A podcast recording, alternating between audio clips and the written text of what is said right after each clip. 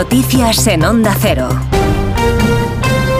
Buenos días. De momento, esta jornada de sábado transcurre con normalidad ante las protestas de los agricultores y ganaderos que se manifiestan en toda España en el quinto día de protestas. A esta hora hay cuatro carreteras cortadas por estas manifestaciones, como nos cuenta desde la Dirección General de Tráfico Alejandro Martín. Buenos días. Muy buenos días. ¿Qué tal? En estos momentos estamos muy pendientes de esas movilizaciones agrícolas que están provocando el corte de varias carreteras principales y secundarias. En Granada, la 92, en Huetortajal, en Sevilla, la 4, en Ecija, AP4 en las cabezas de San Juan también en Cádiz la A381 en Lomo Pardo, en Aragón, en Zaragoza la 2 a su paso por Calatayud y la Nacional 232 en Mayén. Ya en Castilla-La Mancha están cortadas en Ciudad Real la 4 a su paso por Valdepeñas, en Albacete la Nacional 430 en el entorno de Munera y mucha precaución en Badajoz, intransitables a su paso por Almendral, la Nacional 435 y Nacional 432. Otro punto que había sido cortado a primera hora de esta mañana era la autovía P7 entre los municipios de Los Alcáceres y San Javier. Ya se reabierto tras negociar la Guardia Civil con los manifestantes. A pesar de ello, la Guardia Civil permanece en el lugar para que los agricultores no vuelvan a entrar en la calzada. Este sábado el objetivo es entrar en Madrid y en Valladolid, donde esta noche se celebran los premios Goya. Ambas ciudades están absolutamente blindadas y la entrada de los tractores es imposible. Desde la capital vallisoletana, Pablo, uno de los organizadores de la tractorada que pretendía entrar en Valladolid, nos cuenta en Onda Cero cómo no les han dejado pasar de ninguna manera. Queríamos haber preparado un, evento, un pequeño evento en Valladolid, de haber ocupado una, una plaza de Valladolid con permiso del ayuntamiento y haber hecho un reparto de comida eh, para toda la gente de Valladolid, para la población. Eh, para, pedir, para pedir perdón eh, a todas esas personas que les hemos molestado estos días y también para dar las gracias a todo el mundo que nos había apoyado. Nos lo han denegado y bueno, pues estamos aquí repartiéndola pues entre las hermanitas de la caridad, varios centros que hacen luego reparto, reparto de comida, ¿no?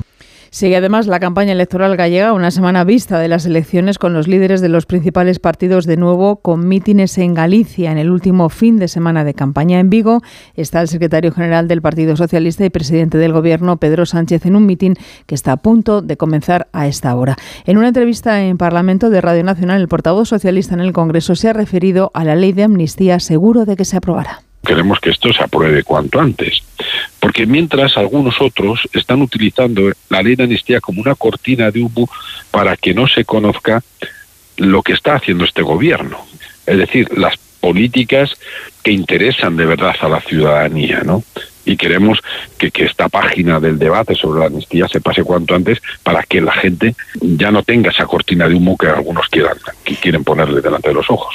En otro punto de la comunidad gallega, a la una y media de la tarde, en Sarria, estará el presidente de los populares, Alberto Núñez Fijo, que hace doblete por la tarde a partir de las 8 en Viveiro. Y a esta hora el protagonismo es para el presidente de la Junta y candidato a la reelección por el Partido Popular, Alfonso Rueda, que está en un acto sobre educación en Santiago. Desde Galicia nos lo cuenta Mónica Santos. El presidente de la Junta y candidato del PPDG a la reelección, Alfonso Rueda, está centrando sus mensajes en atacar al BNG para frenar el nacionalismo. Un día de campaña en el que que está apoyado por el presidente nacional Alberto Núñez Feijo, que en las últimas horas pedía al Gobierno que atienda las demandas de los agricultores. E, por tanto, o mínimo que se pode facer é falar con eles. E a eles temos que pedirlle que non perdan a razón e que cumplan as normas, porque se cumples as normas, a xente queda coa razón da túa manifestación. Pero se non as cumples, a xente empeza a perder a prioridade de por qué sales ás rúas a pedir simplemente respeto. Feijón sigue hoy de campaña en Galicia. Este mediodía participa en una comida meeting en Sarriá. Además, el presidente de Vox, Santiago Bascal, está en un acto en Santiago y en La Coruña. La secretaria general de Podemos, Yone Belarra, Irene Montero, candidata a las elecciones europeas, apoyan a Isabel Faraldo.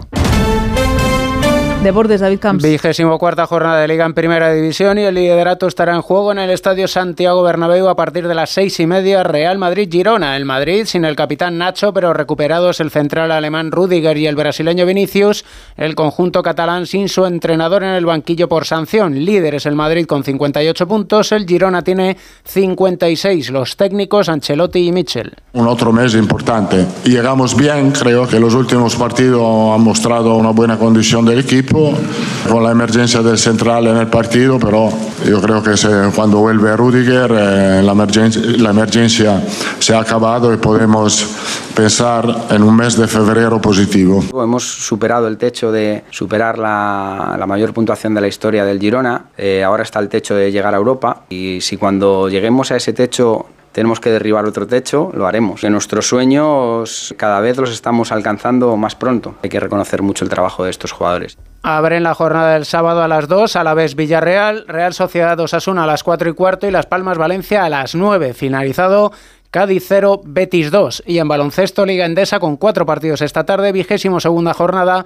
Palencia, Gran Canaria, Obradoiro, Unicaja, Zaragoza, Tenerife y Andorra, Girona. Es todo, más noticias en Onda Cero dentro de 55 minutos a las 12, las 11 en Canarias y en nuestra página web ondacero.es. Continúan con Cantizano.